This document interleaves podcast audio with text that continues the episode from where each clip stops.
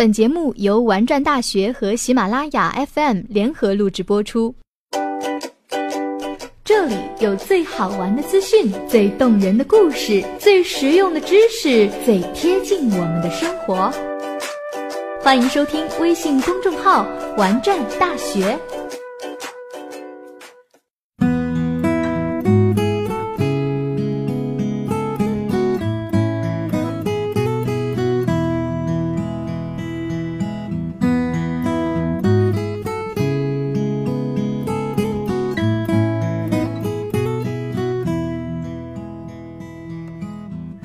对于我们大多数人来说呢，寒假回家是十分惬意的，因为那代表着每天可以自然醒的懒觉，想玩就玩的游戏，许久不见的家乡好友，以及无拘无束的假期生活。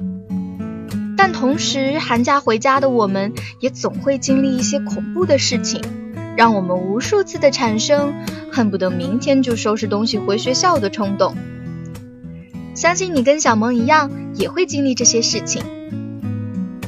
排在首位的大概就是同学聚会了吧？高中同学、初中同学、小学同学，甚至于幼儿园同学，大家像曾经同生共死的患难兄弟一样，相见两眼泪汪汪的。其实心底里连彼此的名字都有些模糊了。寒暄完之后呢，就开始彼此说着近况。我男朋友昨天刚送我的迪奥香水，怎么样？这个味道我超喜欢的。或者，上学期刚领了国奖，带着女朋友去东南亚玩了一圈。又或者，嗯，我不住学校，我就住家里。什么？上课不方便？嗯，没有没有，我爸刚给我买了车，我每天开车去上课，方便的很啦。再或者，哎，你看，这是我男朋友照片。别人都说他是校草，其实我觉得就一般啦。我呀，主要还是看中他人好，重感情。当初追我追了大半年呢。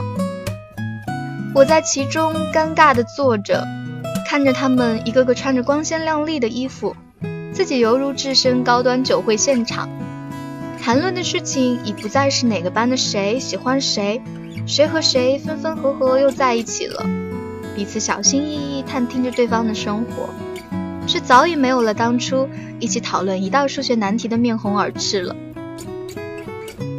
然后应该就是七大姑八大姨了吧？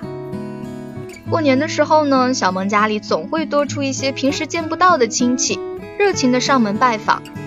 有次，一个不知该叫什么的阿姨抓着我的手，眼含热泪的说着：“怎么长这么大了？印象里你还是穿着尿布在学走路呢。”这个时候，我心中的白眼翻了一万次，嘴上只能一遍遍的跟着他们一起感叹：“唉，岁月不饶人呐。”之后还会有哪个叔叔伯伯问我：“你今年读几年级呀？”我上大学了，我如实回答。叔叔继续问：“那你在哪里读书呀？”湖南大学。湖南哪个大学？我强忍着内心的怒气，就是湖南大学。叔叔继续说：“没听说过呀，是不是本科呀？”“是的。”“哎，你小时候成绩那么好，我总以为你能上清华北大呢，真是可惜了。”最后以我不停的认错表示我长大后没好好学习，才终于结束了这段对话。还有一个大我四五岁的远房表姐，带着她三岁的儿子一起来我家串门。表姐一进门就像看怪物一样看着我，对我说的第一句话就是：“长得也不丑，怎么就还没嫁出去呢？”我倒茶的双手抖了抖，装作没有听见，继续做自己的事情。可表姐打开了话匣子，就开始说个不停，说我这个岁数再不嫁人就没什么竞争力了，女孩子长得再漂亮，学历再高也没用，到头来还不是一样要嫁人的。还说自己多么优秀，每天在家里相夫教子，打打麻将，逛逛街，日子过得多清闲。不停的劝说我妈说让我赶紧嫁人，读书读多了都把人读傻了。我用微笑不停的向她致以问候，最后还是他那个三岁的儿子把我家的白墙涂成了彩虹，他才勉为其难的抱歉离开。许运气好的话呢，还能参加一两场小学同学的婚礼。刚拿的压岁钱还没捂热，就又送出去了。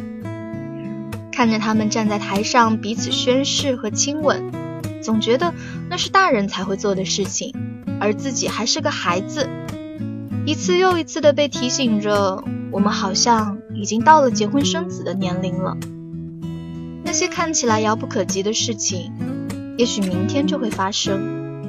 大概寒假能带给我们的，除了惬意的生活之外，还有一年一年不断的把我们与曾经的世界隔离开来，越拉越远。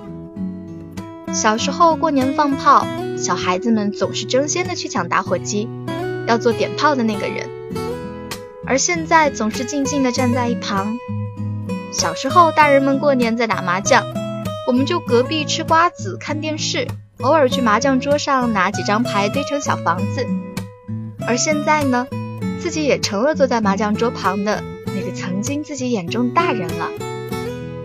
小时候拿到压岁钱，觉得是一笔巨款，哪怕被妈妈拿走了好多，自己也能风风光光的拿一张崭新的十块钱去买糖吃。现在如果还能拿到压岁钱，也只是随手放在了兜里。想着下次和朋友出去玩，就不用再跟爸妈要钱了。